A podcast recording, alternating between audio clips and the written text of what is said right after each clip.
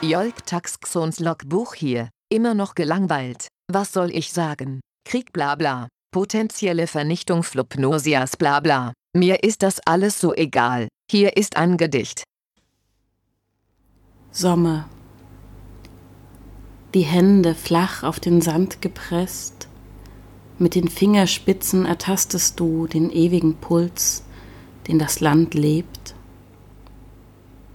In der Muschel am Ohr hörst du das Meer rauschen oder dein Blut, das ist beides eins.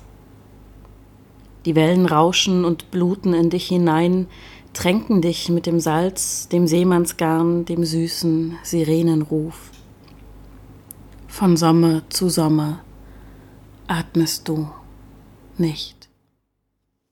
Entitäten mit physischen Erscheinungsformen und Biologie sind einfach viel zu emotional. Sie attribuieren sehr viele sehr irrelevante Dinge mit ein bisschen Wetter. Eine der Parteien im Krieg der Poesie scheint da schon weiter zu sein.